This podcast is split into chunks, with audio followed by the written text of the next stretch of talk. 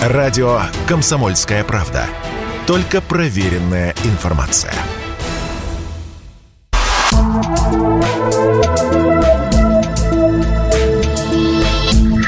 Просто космос. Всем привет! Здесь «Просто космос» и я, Баченина М. Большинство облаков на Земле состоят из воды, но за пределами нашей планеты они имеют множество химических разновидностей.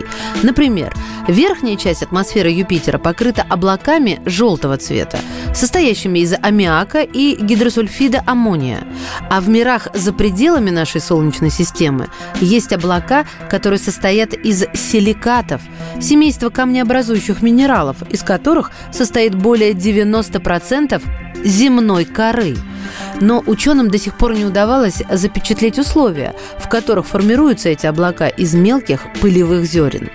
Новое исследование показывает диапазон температур, при которых силикатные облака могут формироваться и становятся видны в верхней части атмосферы далекой планеты. Этот вывод был сделан на основе наблюдений космического телескопа НАСА за коричневыми карликами. Это небесные тела, которые находятся между планетами и звездами.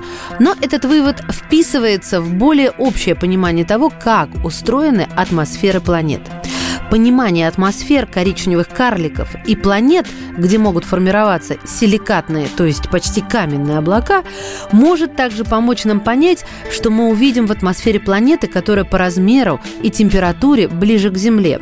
Так считает профессор по изучению экзопланет в Западном университете в Лондоне и соавтор исследования. Шаги по созданию любого типа облака одинаковы. Ну, во-первых, нагрейте ключевой ингредиент до тех пор, пока он не превратится в пар. При правильных условиях этим ингредиентом может быть множество веществ, включая воду, аммиак, соль или серу. Поместите его в ловушку, охладите настолько, чтобы он сконденсировался, и, пожалуйста, облака. Конечно, камень испаряется при гораздо более высокой температуре, чем вода, поэтому силикатные облака видны только на горячих мирах – ну, такие как коричневые карлики, которые использовали для данного исследования, и некоторые планеты за пределами нашей Солнечной системы.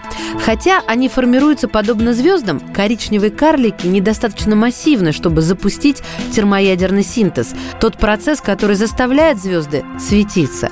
Атмосфера многих коричневых карликов почти неотличима от атмосфер планет с преобладанием газа, ну, таких как Юпитер, поэтому их можно использовать в качестве косвенных признаков этих планет.